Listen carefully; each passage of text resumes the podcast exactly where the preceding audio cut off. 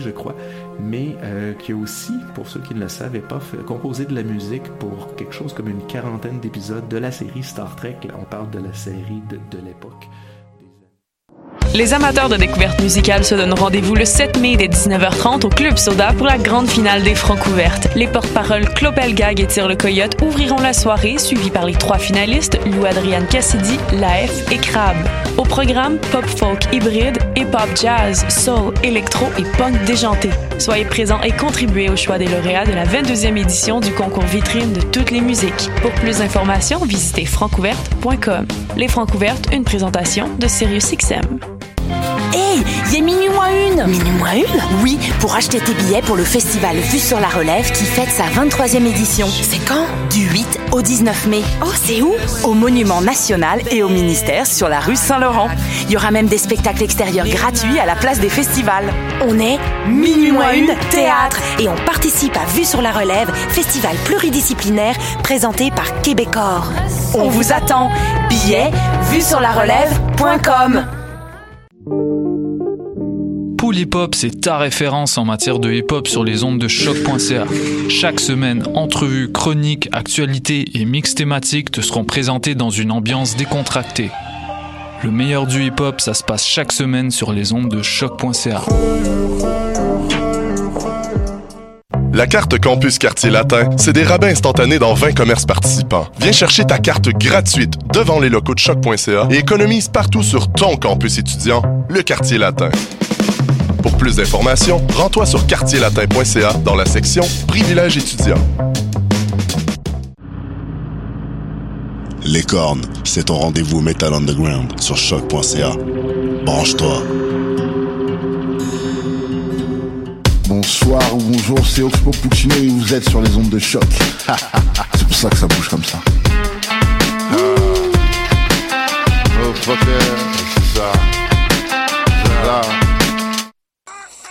Qui était le premier sur Terre? C'était l'œuf ou la poule? Moi, je pense que c'est l'œuf. Moi, non, alors, est-ce que c'est la poule Non, moi, c'est la poule. Il y a bien fallu qu'elle sorte de quelque part, la poule. Parce que la poule, elle prend des œufs. Mais pourquoi c'est la nuit Elle est bien née quelque part, d'un œuf. Alors, c'est quoi? C'est l'œuf ou la poule? L'œuf L'œuf ou la poule, l'émission de sciences de choc.ca, la radio web de l'Université du Québec à Montréal, avec votre animatrice Karine Mona et à la technique ce soir, Nadia Lafrenière et Lou Sauvageon. Bonsoir Élise. Ce soir, on fait un petit... Ah, alors là, vous l'aurez deviné, la chronique d'Élise Carambaudouin sera pour commencer l'émission et en effet, elle est enregistrée et euh, elle parle ce soir du, de la naissance du jour de la Terre. Et pour notre entrevue ce soir dans l'œuf ou la poule, du soleil dans les murs ou comment économiser de l'énergie dans nos maisons comme le chauffage par exemple. Et notre invité nous vient de Québec ce soir, Damien Matisse, bonsoir. Bonsoir Karine. Alors tu es étudiant au doctorat à l'université Laval. C'est ça. Et tu cherches à ce qu'on puisse finalement économiser de l'énergie dans nos maisons, donc. Et pour ça, tu fabriques des grands panneaux de bois qui contiennent à l'intérieur des matériaux qui sont capables d'emmagasiner de l'énergie ou bien de la relarguer en fonction des besoins. Mais évidemment, on y reviendra plus en détail dans l'entrevue. C'est ça. Alors avec nous en studio également ce soir, Perrine Poisson. Bonsoir Perrine. Bonsoir. Ça va bien? Très bien, merci. Alors tu es employée de l'association Sciences pour tous et coordinatrice nationale de l'événement du 24 heures de sciences. Et tu vas nous présenter cet événement. C'est quand même la 13e édition cette année. Tout à fait. Et après toi, on découvrira ou redécouvrira euh, l'événement cette fois de Pinte de sciences avec Alexandra Gelé. Bonsoir Alexandra. Bonsoir Karine. Alors tu es une des coordinatrices de l'événement et plus exactement du Montréal anglophone. Exactement, c'est ça. Parfait. Et donc, après l'entrevue, ça sera autour de la chronique mathématique avec Nadia Lafrenière. Bonsoir Nadia. Et alors, on lui a coupé le micro. Et Nadia a lu pour nous ce soir un livre, n'est-ce pas, de Cathy O'Neill qui s'appelle Weapons of Math Destruction. Mais sans plus tarder, on commence tout de suite l'émission avec la chronique d'Élise Carambaudouin.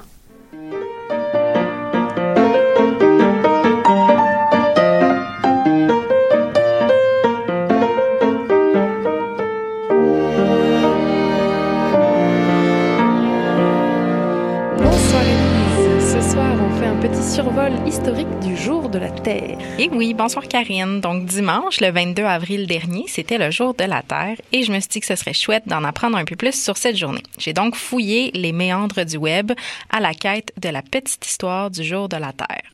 This is a CBS News special.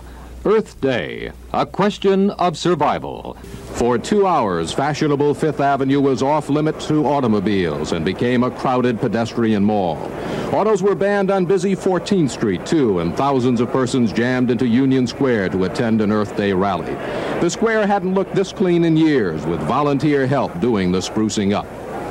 It was a fun day for many school age youngsters participating in their very first demonstration. There were dozens of exhibits, including this block long air bubble, to prove how quiet it can be in a busy city. The two streets that were blocked off provided islands of quiet. The quality of air improved, but you didn't have to go far to find Manhattan as it really is. Morton Dean, CBS News, New York. Donc, l'extrait qu'on vient d'écouter relate le premier jour de la Terre qui est né en 1970 aux États-Unis. On y apprend que la 5e avenue à New York était fermée à la circulation et qu'une manifestation y avait lieu plusieurs citoyens et citoyennes avaient organisé pour ce premier jour de la Terre une corvée de nettoyage. Des kiosques d'information sur l'écologie l'environnement avaient été aussi organisés à Union Square. Donc l'événement attirait environ euh, attire 20, environ 20 millions de personnes aux États-Unis qui vont participer de diverses façons. Donc c'est quand même tout un succès pour une première édition. En effet, oui. Alors quel est euh, l'événement qui a inspiré euh, la création de cette journée? Donc, le Jour de la Terre, c'est une initiative qui est née suite à un important déversement de pétrole d'environ 100 000 barils euh, qui s'est produit en 1969 au large de Santa Barbara, en Californie. Donc, le public américain commence déjà à ce moment-là à se sensibiliser à la santé environnementale. Donc, en effet, le Jour de la Terre naît quelques années après l'apparition du livre Printemps silencieux de Rachel Carson, best-seller pendant plusieurs et qui traite des effets néfastes du pesticide DDT sur la reproduction des oiseaux, en particulier le pigargue à tête blanche, donc l'emblème des États-Unis. Donc, c'est en 1969 que le sénateur démocrate Nelson, épaulé par un étudiant en droit de l'université Harvard, Denny Hayes, j'espère que je prononce bien son nom, organise une journée de célébration de la nature. Suite à cette première édition, le président Nixon va créer l'EPA, ou l'Agence de protection de l'environnement. Donc, aux États-Unis et au Canada, on va assister aux premières lois qui visent à protéger des ressources indispensables comme l'air et l'eau. Donc, l'annuel Jour de la Terre sera essentiellement un événement américain pendant plusieurs années. En 1990, les efforts de mobilisation de cet étudiant en droit ont permis au Jour de la Terre de devenir un événement qui sera célébré dans 141 pays. Et dans la foulée, le Sommet de la Terre à Rio de Janeiro est tenu en 1992. On y parle alors de recyclage et de changement climatique. Oh wow. Et alors aujourd'hui, quelle est la portée euh, du jour de la Terre et les enjeux euh, mis de l'avant? Donc, l'Organisation des Nations Unies reconnaît le 22 avril comme la Journée internationale de la Terre nourricière depuis 2009. Selon le Earth Day Network, le Jour de la Terre est célébré maintenant dans 192 pays et mobilise un milliard de personnes chaque année. Donc, les enjeux abordés lors du Jour de la Terre sont surtout ceux reliés aux énergies renouvelables, au changement climatique et au développement durable. Donc, bien que le Jour de la Terre soit terminé, il y a plusieurs petites actions que nous pouvons prendre au quotidien et voici quelques suggestions que j'ai trouvées sur l'édition québécoise du site Web du Jour de la Terre. Donc, le Fonds Éco des épiceries IGA offre des ateliers de cuisine, des conférences gratuites au Québec pour lutter contre le gaspillage alimentaire. Les ateliers sont donnés dans les IGA participants et on doit tout simplement s'inscrire sur le site Web du Jour de la Terre. Le même Fonds Éco-IGA offre aussi à prix modique des barils de récupération d'eau de pluie et des composteurs domestiques pour les citoyens et les citoyennes qui sont intéressés. Alors, je vous souhaite un joyeux jour de la Terre et ce à tous les jours.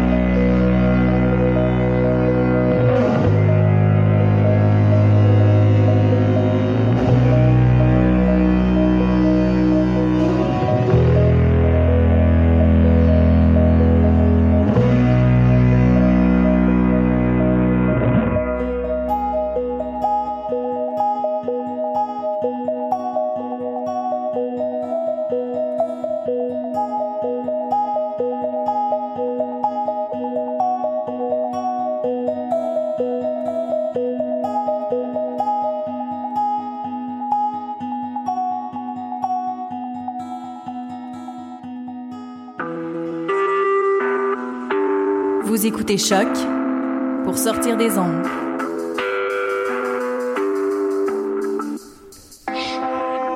Podcast, musique, découverte. Sur choc.ca. Vous êtes toujours à l'écoute de l'œuf ou la poule et c'était Écouter le soleil de Relief. Et aujourd'hui dans l'œuf ou la poule, du soleil dans les murs, Damien Matisse, comme je disais en introduction, tu es étudiant au doctorat à l'université Laval en sciences du bois. C'est ça. Et alors pour ta thèse, tu cherches à diminuer notre consommation d'énergie. Mais alors euh, tout simplement, c'est peut-être intuitif à la maison, mais pourquoi c'est important d'économiser de l'énergie? Alors dans ce contexte de, changement climatique, je pense que chaque euh, gaspillage d'énergie doit être évité. C'est comme dans un peu dans tous les domaines. En fait, chaque gaspillage est dommageable, que ce soit dans l'alimentaire, dans voilà, dans l'énergie. C'est toujours euh, ça, ça fait mal, quoi. Exactement. Et alors euh, à la maison en général ou dans les bâtiments, qu'est-ce qui nous fait consommer le plus d'énergie? Alors, il y a le, le, chauffage et la climatisation qu'on qu pense en premier. Ensuite, il y a aussi les, euh, euh, tous les appareils euh, ménagers, électroménagers. Et il y a aussi une énergie intrinsèque dans le bâtiment qui est liée à la construction du bâtiment. Et donc, moi, mon doctorat, c'est d'essayer de, de réduire le besoin en chauffage et en climatisation. Ok. Et alors, comment tu vas t'y prendre donc Alors, c'est ça. C'est là que c'est là que les, les, matériaux à changement de phase euh, opèrent. Donc, c'est autour de ça que je travaille. Matériaux à changement de phase. Dis ouais. tout. Dit comme ça, ça a l'air un peu un peu barbare, mais en fait, il, il s'agit de comprendre le principe de base qui est euh, qui se base sur la liquéfaction. En fait, la liquéfaction d'un d'un corps, enfin d'un matériau, va euh, stocker de l'énergie. C'est un processus physique qui stocke de l'énergie. Et euh, à l'inverse, la solidification, c'est un processus physique qui relâche de l'énergie. Donc par exemple, quand on met un glaçon au soleil, le glaçon va absorber euh, le rayonnement du soleil et finalement absorber cette énergie, euh, se liquéfier. Et donc c'est sur ça que je veux jouer. C'est mettre dans les murs des bâtiments des, euh, des, matériaux qui vont fondre, donc pas à 0 degré comme le glaçon, mais autour de 20 degrés, la température de confort euh, à l'intérieur d'un bâtiment. Et donc la journée, aller chercher l'énergie du soleil euh, grâce à cette liquéfaction. Et euh, la nuit venue, en fait, la température de la pièce, elle baisse et le, le, les matériaux se solidifient et restituent l'énergie à la pièce. Quoi. D'accord, donc on aurait des murs liquides. C'est ça, puis c'est solide comme ça. Oui, ça. Et alors, c'est quoi les, les, avantages de ces matériaux et leurs inconvénients? J'imagine qu'il y en a aussi. Alors, les avantages, c'est ben, justement essayer de, de, réduire la facture et la consommation. Les inconvénients, c'est que c'est assez difficile à mettre en place parce qu'il faut réussir à à calibrer euh, ces matériaux en fonction de l'environnement, euh, de l'architecture, de l'enveloppe du bâtiment, du climat. Euh, voilà, c'est ça qui est complexe et c'est peut-être la principale raison pourquoi ce n'est pas plus démocratisé aujourd'hui. C'est que les architectes ne sont pas au fait de cette technologie, les entrepreneurs généraux non plus. Et c'est vrai que c'est difficile, c'est du cas par cas en fait. Ça dépend vraiment du bâtiment. Et si l'intégration est mal faite, on n'aura pas un, un bénéfice assez important pour que ce soit rentable et intéressant. Parce que quand tu dis calibrer les matériaux, c'est le choix du matériau en lui-même ou c'est euh, décider la quantité que tu vas mettre ou c'est quoi? C'est ça, c'est tout ça en fait. C'est euh, faire une bonne architecture dans le bâtiment, mais aussi mettre la bonne quantité de matériaux à changement de phase qui font à la bonne température ah oui. et mettre ça au bon endroit dans le bâtiment. Parce que si t'en si en mets juste partout, ça va pas être le plus efficace. Il faut cibler, par exemple, euh, petit exemple, les pièces orientées sud reçoivent plus de soleil. C'est là qu'on peut aller, euh, qu'on peut aller en mettre, par exemple. Et puis en fonction de si j'habite en plein Montréal ou à cette île, ça sera pas pareil non plus. C'est ça, et c'est du cas par cas, et c'est ça qui rend la chose assez difficile. Ok. Et alors ces, ces liquides là, tu les mets, tu les mets où, dans quoi, sur le mur, comment ça se passe? Alors moi j'ai euh, j'ai voulu fabriquer des matériaux qui euh, qui avaient la plus faible empreinte carbone euh, en partant. Donc c'est-à-dire utiliser des matériaux renouvelables. Donc déjà ces matériaux que j'utilise, c'est des acides gras en fait. Qui en fait des mélanges de différents acides gras vont fondre à une température euh, donnée pour, une, pour un stockage de chaleur donné. Et donc on peut faire 20, 23 degrés, on peut voilà, on peut s'arranger. Et euh, je mets ça dans des panneaux en bois. Ah donc ouais. euh, c'est assez simple hein, comme structure, c'est juste euh, finalement une poche en plastique qui contient euh, le matériau le matériau là et puis c'est mis dans un panneau en bois. Et donc ça, c'est du revêtement intérieur. C'est à, c'est à la place du, du gyps, là, le, le, le plâtre. Mais à la place de ça, on met un panneau, euh, un panneau décoratif en bois. Donc il y a deux fonctions, décoratif et puis euh, énergétique. D'accord, donc on a quand même notre mur à la maison qui était là, mais on ajoute finalement ce panneau en bois particulier qui contient ces matériaux. La maison va quand même tenir debout. ok. Et alors, euh, toi là, ce qui est important de comprendre, c'est que dans ton doctorat, c'est pas seulement théorique, c'est vraiment tu, tu les fabriques ces panneaux-là. Alors, C'est ça. comment tu les fabriques? Ah bah alors c'est des, des panneaux en bois, c'est euh, on creuse le panneau, on met le sachet plastique dedans, on le referme. c'est vraiment assez basique en fait le, le premier axe de thèse qui était les panneaux, la fabrication était assez simple. Ensuite par contre j'ai étudié l'efficacité de ces panneaux en climat québécois. Donc déjà euh, étudier les propriétés des panneaux en eux-mêmes, je veux dire avec une machine qui va tester la chaleur qui est emmagasinée, la quantité de chaleur. Et ensuite, j'ai construit deux maisonnettes euh, sur le, sur le campus de l'Université Laval. euh, et euh, en fait, il y a, il y a une maisonnette où j'ai mis juste des panneaux en bois dedans. Et l'autre, j'ai mis des panneaux en bois qui contiennent les matériaux à changement de Ah, phase. Super. Et comme ça, elles sont placées exactement au même, au même endroit, orientées plein sud, plein de soleil, et on compare avec des capteurs euh, l'e- l'efficacité énergétique des deux bâtiments. Le capteur, c'est pas toi, c'est pas toi qui dors dedans et tu dis. euh, Non, euh, on, y a pensé, mais c'est-à-dire qu'avec une grande fenêtre en plein sud, il fait, euh, il fait assez chaud assez rapidement, et non, c'est pas très, pas très agréable. ok. Et alors justement, comment tu vas mesurer là ces propriétés thermiques finalement de, de tes panneaux? Donc tu compares les deux maisons. C'est ça. Et alors les résultats, ça donne quoi? Eh ben, les résultats sont, euh, sont assez encourageants, euh, notamment en fait pour réduire la surchauffe d'un bâtiment. Euh, C'est-à-dire que le, dans, entre les deux maisons, on observe un écart en général de 4 à 5 degrés euh, de la Ah ouais. température max qui est atteinte. Euh, Ok. Je veux dire, c'est le, le soleil donc euh, qui, qui vient du sud là. Souvent, ce qu'on observe, c'est que la maison, avec les PCM, avec les, les matériaux à changement de phase, Oui. euh, va monter euh, uniquement jusqu'à 25 degrés, alors que l'autre montera jusqu'à 30 degrés. Il y a Donc, comme une euh, régulation interne finalement grâce aux matériaux. c'est ça, le matériau en se liquéfiant absorbe l'excédent de chaleur et euh, la nuit, en fait, c'est déchargé quand la température baisse. D'accord. Et en termes de température minimale, est-ce que là vous avez observé quelque chose Alors ou- dans l'autre côté, pour le, le stockage d'énergie, parce qu'on a mis une plainte électrique dans chaque maisonnette et on a mis des capteurs, euh, des, des wattmètres qui calculent la consommation en chauffage, on observe qu'en plein hiver, euh, ça n'a pas l'air d'être euh, incroyable l'efficacité. Ah. Par contre, avec le retour des beaux jours, on, on observe qu'à la mi-saison, euh, on arrive à des pourcentages euh, de l'ordre de, de 8% de- d'économie de chauffage. Ça commence à être intéressant, mais je peux pas en dire euh, en dire trop tant que j'ai pas compilé tous les résultats. euh, ça sera pour plus tard. Parfait. Bon, ben, on va se faire une première pause musicale sur ces mots-là et on revient tout de suite après.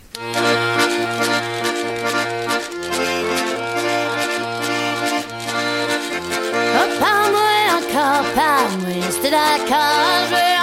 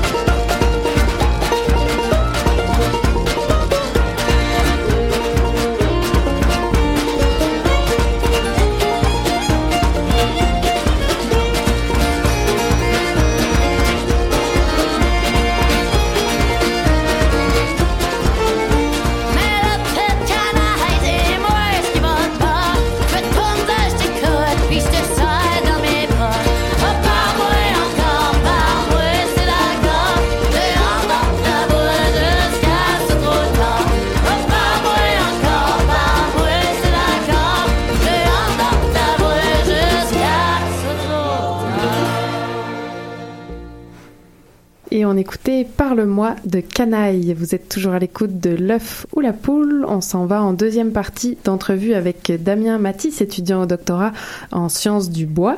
Et on parlait en première partie de, panneaux qui, sont, qui peuvent être installés euh, dans les maisons, en tout cas peut-être un jour, pour euh, économiser euh, de l'énergie. Et ça fonctionne finalement par absorption de l'énergie euh, solaire. C'est des matériaux bien particuliers qu'on appelle à changement de phase parce que littéralement ils peuvent se liquéfier ou se solidifier, donc ils changent de phase. Et alors, Damien, une question qui brûle les lèvres. Combien d'énergie on sauverait euh, chaque année avec cette technique? Alors, c'est, ça, ça dépend de, de comment l'intégration est réalisée et si on arrive à mieux comprendre comment ces, euh, ces matériaux fonctionnent et comment adapter nos bâtiments à, à ces matériaux finalement parce que il faut penser le bâtiment tout entier euh, par rapport à ces matériaux. Il faut, on, on peut difficilement prendre un bâtiment existant et le réhabiliter euh, avec avec ce genre de matériaux parce que ça demande une conception plus globale quoi. Mais donc pour donner des chiffres, c'est une oui, question qui va être assez difficile à répondre euh, juste comme ça. Puis comme tu disais, c'est du cas par cas de toute façon. Si on a un grand bâtiment ou si on est à cette île ou à Trois-Rivières, C'est pas pareil. Et alors maintenant, euh, comment on fait pour euh, comment on pourrait bénéficier finalement de cette technologie à la maison?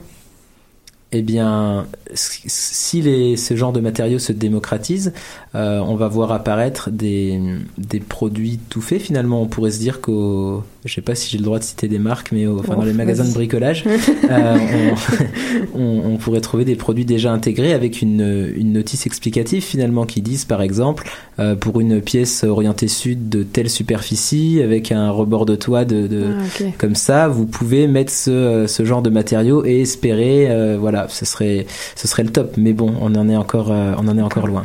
Parce que euh, c'est quoi euh, Tu penses que ça coûte très cher ou c'est parce que c'est du cas par cas que c'est long à ce que ça se démocratise ou c'est quoi les freins à cette installation? C'est plus pour le, parce que c'est du cas par cas, parce qu'on a, on va chercher une, une économie d'énergie, donc euh, on arrive à rentrer dans nos, dans notre argent parce que c'est pas, c'est pas si cher que ça en fait, euh, les, des, des acides gras comme ça à, à- à intégrer quoi.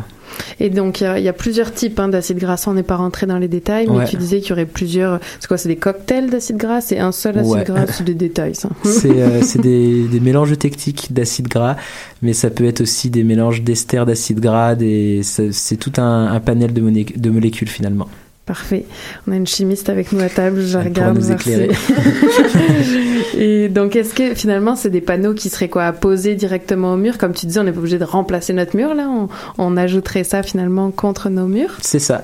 Et l'avantage en plus, c'est que le confort euh, thermique d'un occupant d'un bâtiment dépend de la température de l'air, mais aussi de la température, ce qu'on dit la température opérative. C'est-à-dire que notre corps échange euh, en rayonnement avec, euh, avec son environnement en fait.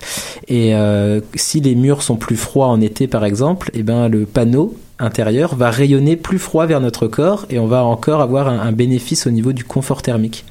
Wow. Ok, bon, là tu nous vends du rêve là. c'est quand que c'est quand que c'est prêt? Pas, pas tout de suite. Vous êtes nombreux à travailler sur cette technologie euh, dans le monde ou c'est assez euh, rare comme euh, Dans le monde, on voit quand même des exemples dans, dans différents pays. Au, au Québec, on est, euh, on est, euh, je suis pas beaucoup. Mais, euh, Est-ce que ça existe déjà dans le sens c'est déjà installé dans des maisons quelque part dans le monde ou? Il y a des essais, mais malheureusement, ce qu'on voit, ce que je vois assez régulièrement, c'est que des architectes intègrent ce genre de matériaux parce que ça fait nouveau et fancy, et finalement, le bâtiment est pas pensé comme il faut, et puis ça fait plutôt une mauvaise pub au, au- Ah, ok. au- au matériau à changement de phase qui fait pas son office comme il faut, quoi. D'accord. Et alors comment tu vois le, le futur de ces découvertes là alors? Des, des matériaux qui changent de phase partout dans tous les bâtiments tout le temps. Non, mais c'est euh, le futur, c'est de une démocratisation qui passera par euh, euh, un savoir-faire transmis aux entrepreneurs généraux, aux architectes, euh, toute la chaîne des constructeurs en fait. Oui, parce que c'est quand même euh, quelque chose de fragile. On le disait pendant la pause hors micro, euh, pour euh, mettre ça à la maison, euh, si, enfin, ça prend quand même des connaissances de la matière du panneau. En, en gros, si tu installes un, un tableau dans ce panneau-là, tu risques d'avoir quelques fuites. ça. Quoi. mettre un mettre un clou, c'est pas c'est pas la meilleure idée. Donc ce genre de panneau pourrait plus être installé dans des dans des bâtiments institutionnels en hauteur où le public n'a pas accès. Ou alors on peut faire aussi d'autres sortes de matériaux qui n'auront pas de problème de fuite ou de où, où on pourra planter un clou dedans. Euh, et euh, ça, c'est le troisième axe de ma recherche en fait. Alors, c'est-à-dire C'est faire des planchers en bois qui contiennent des matériaux à changement de phase, mais qui cette fois-ci sont micro-encapsulés pour, euh, pour ne pas, euh, pour ne pas qu'il y ait de fuite en fait. Ah, wow. Parce que la microcapsule va entourer le, les, par exemple les acides gras et euh, va permettre aux acides gras de fondre à l'intérieur de la microcapsule et de se solidifier et de, de faire leur, leur office sans qu'il y ait de fuite. Donc, en ce moment, c'est ça que tu es en train de tester, là? Ouais. Donc, tu as refait deux petites maisons sur le campus ou... Non, pas à chaque fois, mais euh, on, on- justement, ces maisons pourront être réutilisées quand, le- quand les panneaux auront été euh, testés sur toutes les saisons. C'est vrai que d'autres étudiants pourront les récupérer et puis, euh, et puis voir ça. Et d'ailleurs, il y a une question qu'on aime bien dans l'info la poule. Si, si demain on devait te suivre, ça ressemble à quoi ton quotidien euh, d'étudiant-chercheur? Alors, je me lève à, à 4 heures du matin, je, je travaille dès que j'ouvre les yeux. Non, c'est. non, non, Moi, je c'est. crois tout ce qu'on me dit, alors dis-moi ce que tu veux, je te croirai. Non, c'est. euh, bah écoute, c'est. Tu dois être bien placé pour le savoir. T'as fait, euh, t'as fait un doctorat Ouais, aussi. mais justement, nous, c'est- moi, c'est en lab, donc j'ai mon idée du labo, tu sais, j'y vais, j'ai mon microscope, mon ordi, mon Ouais. labo, mais toi, c'est pas pareil, tu sais, toi, t'as du bois, t'as forcément des grands espaces pour fabriquer ces panneaux-là. Ben, ça dé- c'est vrai que ça, ça dépendait de, de l'axe de, de recherche, mais quand c'était les, la construction des maisonnettes, ça a été assez Ah génial ouais. comme moment parce que c'est moi qui les ai construites en Wow. fait, et donc j'ai appris la, la construction sur le tas, c'était, c'était assez incroyable. Et ensuite, la- l'axe 3, par exemple, le micro-encapsulé, mettre dans des planchers, mais ça, ça va ressembler plus à ce que tu connais, c'est faire du laboratoire, écrire des, des rapports, faire des, des graphiques Excel qui marchent pas, essayer de les mettre sous Word et ça marche pas. ok. Bon, et puis alors, c'est l'heure de notre euh, dernière question. Euh, D'après toi, est-ce que c'est euh, l'œuf ou la poule? La poule. Est-ce que tu aurais un argument? Est-ce que. Bah, d'où viendrait l'œuf sinon? N'est-ce pas? Bon, bah, en tout cas, merci infiniment euh, pour euh, toutes euh, tes réponses. Et je rappelle que tu es étudiant en doctorat au doctorat à l'Université Laval en sciences du bois. Merci à toi. Merci beaucoup.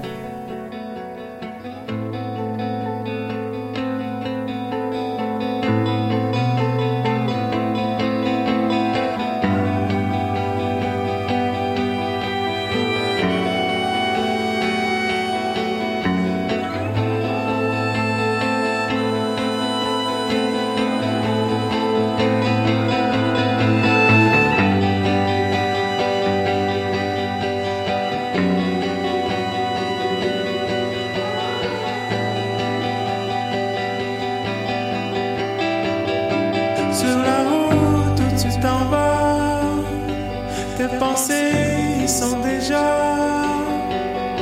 Je n'ai pas perdu, non, pas perdu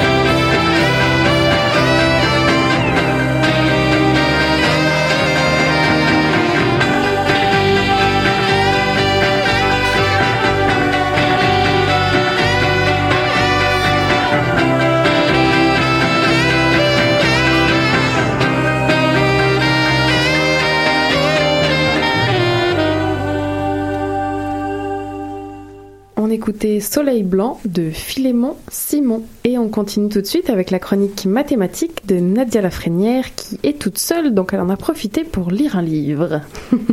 Tout à fait. Oui, j'ai lu un livre qui s'appelle Weapons of Math Destruction de Cathy O'Neill et je vais vous en parler parce que Cathy O'Neill, c'est euh, une mathématicienne. C'est une femme qui, après avoir obtenu un doctorat en mathématiques, a enseigné dans un collège puis s'est tournée vers le secteur privé. Elle a travaillé pour un fonds d'investissement puis dans le secteur de ce qu'on appelle en anglais le big data.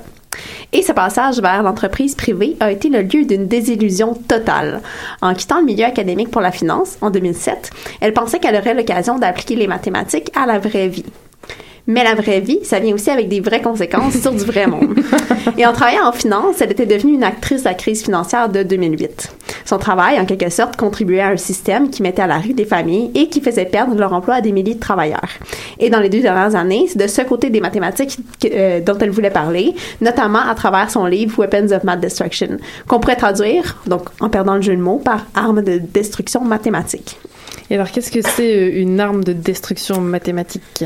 En gros, c'est n'importe quel algorithme peu transparent qui a beaucoup d'impact sur notre vie. C'est bon, on n'en dit pas plus, ça y est. C'est en effet une arme de destruction mathématique. Et pour les gens qui seraient pas familiers, ben, un algorithme, c'est tout simplement une procédure qu'on suit. Par exemple, si on suit une recette à la lettre, c'est un peu comme suivre un algorithme. Sauf que l'algorithme est généralement exécuté par un ordinateur et pas par un être humain.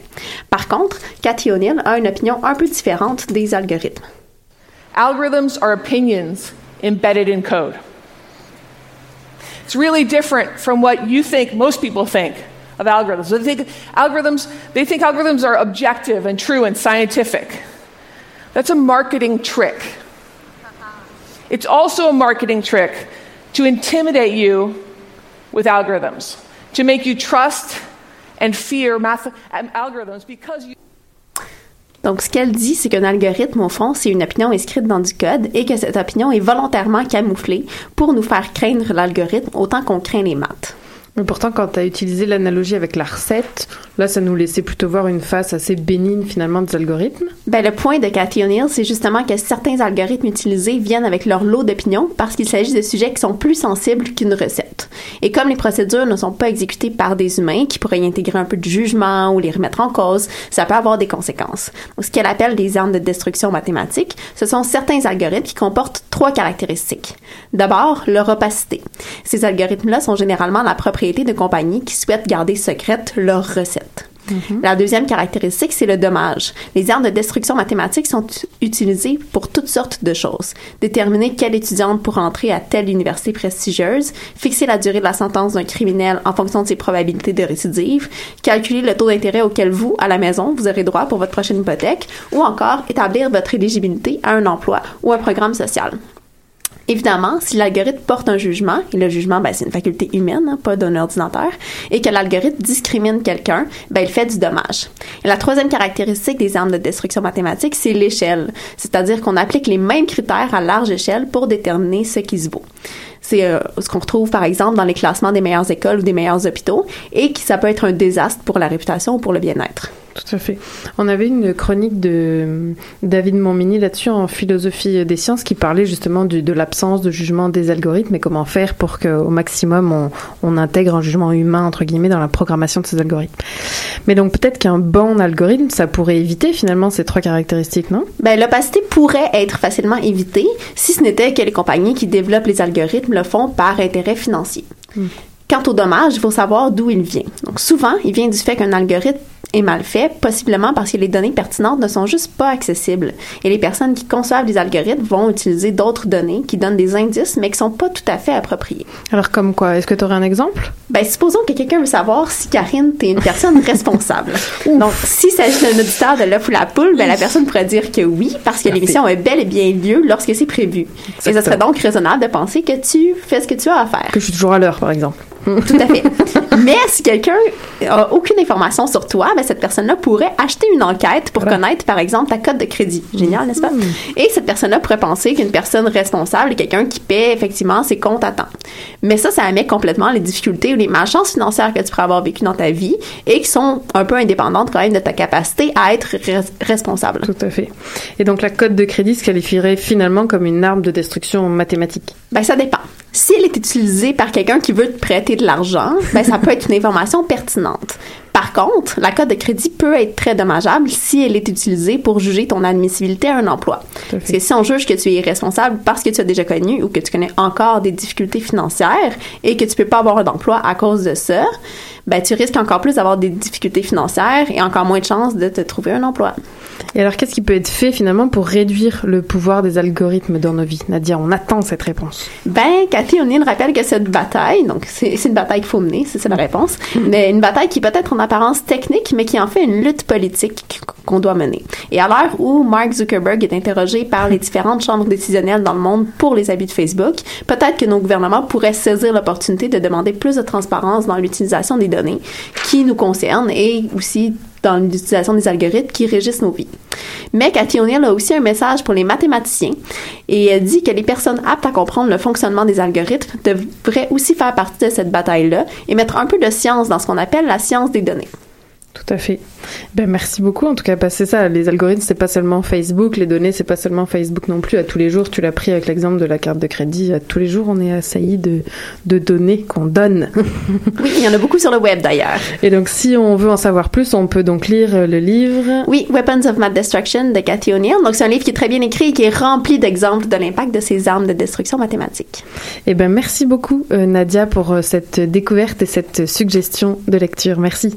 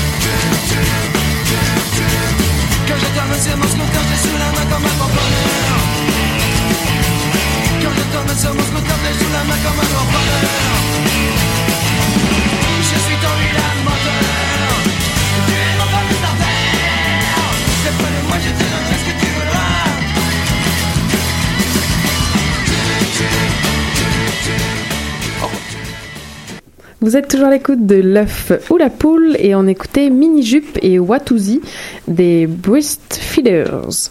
Et on enchaîne avec l'entrevue du 24 heures de science ou plutôt l'entrevue avec Perrine Poisson. Bonsoir Perrine. Bonsoir Karine. Donc comme je disais, tu es la coordinatrice nationale de l'événement du 24 heures de science et c'est la 13e édition cette année. Et toi, ça fait combien d'années là déjà que tu coordonnes? J'essaie de me rappeler tout à l'heure, mais je pense que ça fait au moins 6 ou 7 ans. Waouh. Et alors, qu'est-ce que c'est comme événement? Dis-nous tout. Alors, le 24 heures de science, c'est une fête de la science qui se passe partout au Québec. On a des activités dans plus de 200 lieux différents à travers les 17 régions du Québec. Et euh, l'objectif de cet événement-là, c'est de permettre aux gens de voir où la science se fait, de rencontrer des chercheurs, des scientifiques, des gens passionnés, des animateurs scientifiques, et euh, également d'allumer l'étincelle euh, dans les yeux de certains enfants pour les encourager à de faire de la science. Super. Donc finalement, ça s'adresse à tout le monde, aux enfants, aux adultes. Oui, euh, on a des activités pour tous les publics. On a des, des activités qui se passent dans les CPE.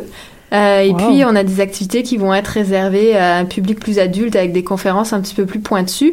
Mais il y a vraiment toutes sortes d'activités pour tous les goûts, en intérieur, en extérieur, des excursions, on va dans des grottes. euh, Il y a vraiment euh, toutes sortes de choses à faire. Et il y a combien d'activités au programme cette année? Alors, on en a plus de 500. C'est Wow. un record. On n'a jamais atteint euh, les 500 activités et là, on les a dépassées. Fait qu'on est très, très fiers et très contents de l'implication du milieu de la culture scientifique et des scientifiques en général au Québec. Alors, il me semble que chaque année, vous avez un thème. Cette année, de quoi s'agit-il? Alors cette année, c'est un thème un peu particulier, c'est le mouvement. Ok. Donc euh, c'est un thème qui va toucher à beaucoup de sciences différentes. On peut parler, on peut penser aux migrations des animaux, on peut penser au mouvement physiologique euh, de nos muscles, au mouvement des électrons, à la rotation des planètes. On retrouve vraiment le mouvement dans toutes les sphères de la science finalement, Euh, même en sciences humaines, les migrations euh, des populations, euh, il y, y a vraiment toutes sortes de choses à explorer. Fait que c'est ça cette année, le mouvement.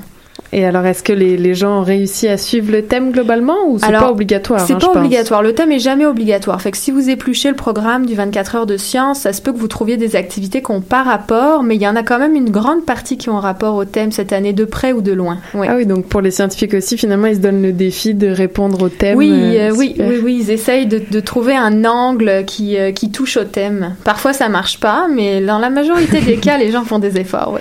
Et alors, euh, comment comment on fait si moi là je veux choisir on a, Est-ce qu'on a dit la date? Je sais même Non, pas si... on n'a pas Oui, dit la hein date, c'est les dis-nous la 11 et date. 12 mai, donc c'est pas cette fin de semaine, mais la prochaine, c'est le vendredi et le samedi. Euh, théoriquement, c'est de midi à midi. Dans les faits, c'est toute la journée du vendredi, toute la journée du samedi. Euh, et on peut trouver, euh, j'anticipe ta, ta prochaine question, euh, toute la programmation sur le site internet qui s'appelle euh, vingt- euh, science24heures.com. Donc science euh, Sans. S, c'est ça, Sans S, 3W. 24 en chiffres heure avec un s.com. Exactement. On a un très chouette moteur de recherche qui nous permet d'aller par région, par ville, par date, par type d'activité, par public, par à peu près tout ce que vous voulez, discipline scientifique, et ça va vous sortir les résultats d'activités euh, que vous pouvez aimer. Oui, par curiosité, j'ai regardé un peu, mais comme tu le disais, on peut aussi bien faire des excursions, des jeux, ou être plus tranquille dans une bibliothèque ou à une conférence. Mais même les disciplines, ça va de la spéléologie, l'entomologie, l'astronomie, les mathématiques, justement. Et alors, est-ce que tu pourrais nous donner des exemples d'activités? Euh, On peut commencer soit à Montréal, soit ailleurs au Québec. Mais je vais commencer à l'UCAM, en fait. Ah, parfait. On a une activité euh, qui s'appelle les mathématiques et la magie, qui va avoir les mathématiques de la magie, pardon, qui va avoir lieu le 12 mai, donc euh, au pavillon euh, Président Kennedy, de 11h à 14h, et donc ça va nous expliquer quelle, quelle est l'importance des mathématiques finalement dans les tours de magie, et qu'est-ce qu'on peut faire comme tour de magie en utilisant les mathématiques. Le hasard fait bien les choses parce que je pense que Nadia, ici présente, euh, sera euh, non seulement à l'activité, mais aux commandes de l'activité avec des camarades. J'ai bien hâte de voir ça. Sinon, une autre, euh, il y en a des, à Montréal, là, il y a plus de 70 ou 80 activités au dernier comptage. C'est vraiment impressionnant. fait que c'est vraiment subjectif, là. J'en ai pris pour euh, Ben vous donner une sûr. petite idée. Mais on a un rassemblement d'activités au parc Ourgouin, qui est un parc près du fleuve dans Euh, il va y avoir euh, WWF Canada qui va être là. Il va y avoir Mission Monarque de l'insectarium pour vous expliquer co- comment on peut contribuer à conserver les monarques. On va pouvoir visiter le, bâtiment d'accueil de ce parc qui est un bâtiment écologique. Euh, il va y avoir les, étudiants de Parlons Sciences UCAM qui vont être là pour faire des, expériences scientifiques pour les plus jeunes. On va pouvoir découvrir les... euh, le- comment dire, les habitants des plans d'eau et de, de l'environnement aquatique avec un groupe de recherche interuniversitaire en limnologie. Ah, Euh, Il y a vraiment toutes sortes de choses euh, à un endroit, fait que c'est pour ça que je trouvais ça intéressant de le mentionner. Tout à fait. Mais si on sort de Montréal, euh, on peut par exemple euh, à Sept-Îles faire euh, aller à une conférence sur les baleines. On peut aller observer le soleil et les taches solaires à Chibougamau, à la bibliothèque de Chibougamau. Ben voilà, allons à Chibougamau. Il y, en- il y en a vraiment partout. Super. Ah ben merci beaucoup Perrine pour ces éclaircissements sur le 24 heures de science. Donc on le rappelle qui aura lieu partout au Québec du les 11 et 12 mai prochains et vous pouvez avoir la programmation complète sur le site internet du 24h, www.science24h avec un s.com. Merci beaucoup, Perrine. Merci, Karine.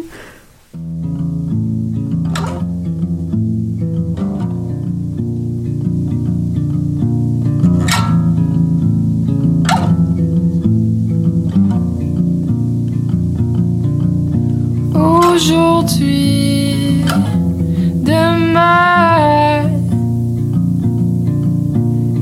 Peut-être que si ma tête quittait mon corps et que mon sein virait de bord. Peut-être que si mes mains touchaient le fond et que ma langue tournait en rond. Aujourd'hui, demain.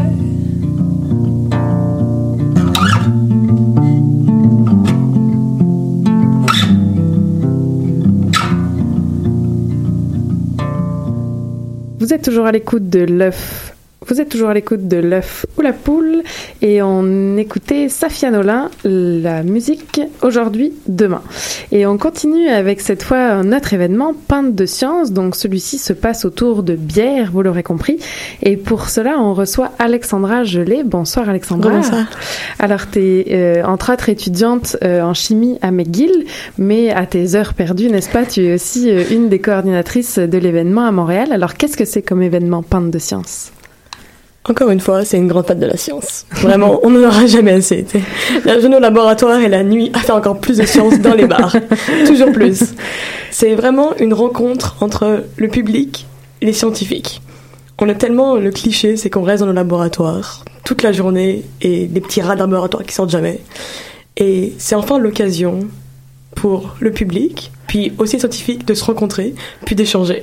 C'est vraiment l'occasion de partager la science au plus grand nombre et pas juste un article bien peaufiné pour un journal et qui est pas tellement partagé. pas souvent accessible euh, Non, déjà ça. pour le lire et quand bien même on pourrait le lire, euh, on comprend souvent pas. C'est ça. Et, euh, et donc ce qui est intéressant avec ce Pinte de science, c'est c'est que c'est un événement international. Et alors, Exactement. ça c'est drôle, c'est qu'on boit une bière à Montréal. Là, encore, on n'a pas dit les dates. Rappelle-nous les dates. C'est juste après 24 heures de science. Donc, le dimanche, vous prenez une petite pause. Et lundi, mardi, mercredi qui suivent, donc le 14, 15, 16 mai, euh, tous les soirs de. Donc, les trois soirées, en fait. Donc, Parfait. de 19, 19h30 à...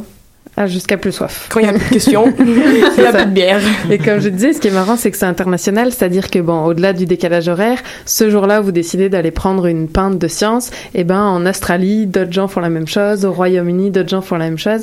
Et ça, c'est assez intrigant, je trouve, comme sensation. Exactement. Ça a été créé par euh, deux chercheurs euh, au Royaume-Uni, je pense à Londres. Euh, ils faisaient leur étude en neurosciences. Puis ils se sont rendus compte que le cerveau intrigue tout le monde. Et finalement, quand ils commencent à expliquer leur recherche, ils sont comme ah tu sais c'est bon, ça, je suis un petit peu écœuré, c'est- euh, bref. finalement, tout le monde est intéressé. Puis quand le jargon embarque, l'intérêt se perd. Tout à fait. Et c'est là qu'ils ont créé ces, cette rencontre dans les bars vraiment décontractées où les gens peuvent vraiment apprendre ce que les scientifiques font dans leur laboratoire, mais avec un vocabulaire qu'ils peuvent comprendre. Tout à fait. Puis aussi un peu plus le fun que lire un article. Et donc, c'est né, tu le dis, au Royaume-Uni en 2012, je Exactement. crois. Par contre, à Montréal, c'est la, la troisième édition seulement. Voilà. Ça, ça a commencé au Québec par Montréal et on s'expand, on s'expand. Euh, maintenant, on a de St. John au Newfoundland jusqu'à euh, Victoria. Donc c'est vraiment de côte à côte. À Québec aussi, je pense que Damien a prévu d'aller boire des bières, particulièrement cette semaine-là. Et oui. Et donc, est-ce que tu pourrais nous citer des exemples de... Est-ce que les thèmes de soirée sont déjà, euh, sont déjà connus? Alors, en fait, à chaque fois, on a toujours les mêmes thèmes. Et après, les chercheurs viennent et parlent de leur recherche à eux. On a toujours cinq grands thèmes, et un sixième éventuellement, qui sont cinq thèmes de sciences pures. Et après, on joue autour. Donc, tu as toujours un, un bar qui est sur le cerveau, les neurosciences et la psychologie qui va derrière. Euh, un autre bar, c'est le corps humain. Donc, tout ce qui est vraiment... euh, Biologie. biologie, mais corps humain. Mhm. Les animaux et la nature, c'est un autre bar qui est planète Terre. Et là, c'est plus l'écologie, le réchauffement climatique et les choses comme plus à l'échelle globale. Un autre bar, c'est euh, atomes vers les galaxies. Donc c'est le tout tout tout petit, la chimie, et le grand grand grand, l'astronomie. C'est vraiment euh, les physiques, les maths, euh, tout y passe. Euh, et à Montréal, pour la première fois, on va avoir euh, les, comme les plus, ingé- les- plus les, les génies. D'accord. Pareil, en fonction des... au sens d'ingénierie. C'est ça, hein. exactement. Attention, on dit pas que Oui. les autres ne sont pas du génie. ou que- je vais pas tomber sur les quand je vais rentrer. c'est un peu confusant comme terme. Euh, et là, pareil, en fonction des chercheurs qu'on a, cette année, on va avoir euh, de la biomécanique ou alors des drones. C'est vraiment en fonction de, de- des chercheurs qui sont motivés à nous présenter. On peut avoir vraiment tous les thèmes. Donc tous les ans, ça vaut la peine de venir voir. C'est jamais les mêmes personnes et tous les thèmes possibles et imaginables. Et à Montréal, en plus, vous avez un côté anglophone et francophone. Au final, combien de bars seront occupés euh, ces, ces soirs-là? Je pense qu'on va arriver à 8 bars pendant Oh. 3 soirs de suite. Et Waouh, ça, va faire de la bière. et de la science, évidemment.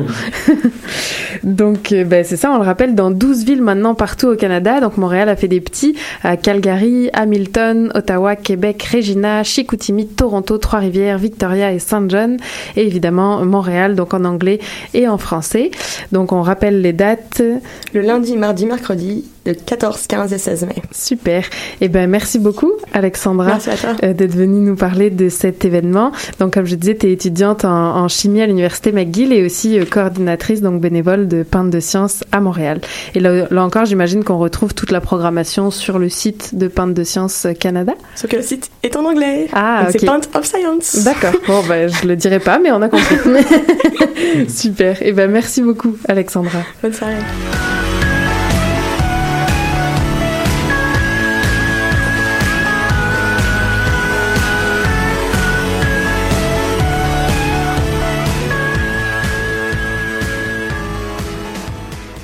C'est déjà l'heure des remerciements. Alors, je commence par notre invité. Merci beaucoup, Damien Matisse, ainsi qu'à Perrine Poisson et Alexandra Gelé d'être euh, venus avec nous en studio ce soir. Merci à Élise Carambaudouin pour sa chronique. Elle était à Toronto en conférence. On l'a enregistrée plus tôt cette semaine. Merci à Lou Sauvageon et Nadia Lafrenière pour la technique. Merci à Nadia pour sa chronique également et la sélection musicale du jour. C'était L'œuf ou la poule. Aujourd'hui, Le soleil dans tes murs. Émission que vous pouvez réécouter en balado-diffusion dès demain sur choc.ca. Retrouvez-nous également sur la page Facebook et Twitter de L'œuf ou la poule. Qui était le premier sur Terre? C'était l'œuf ou la poule? Moi, je pense que c'est l'œuf. Moi, non, moi, non, je pense que c'est la poule. Non, moi, c'est la poule. Il a bien fallu qu'elle sorte de quelque part, la poule. Parce que la poule, elle prend des œufs. Mais pourquoi c'est la nuit Elle est bien née quelque part, d'un œuf. Alors c'est quoi? C'est l'œuf ou la poule? L'œuf ou la poule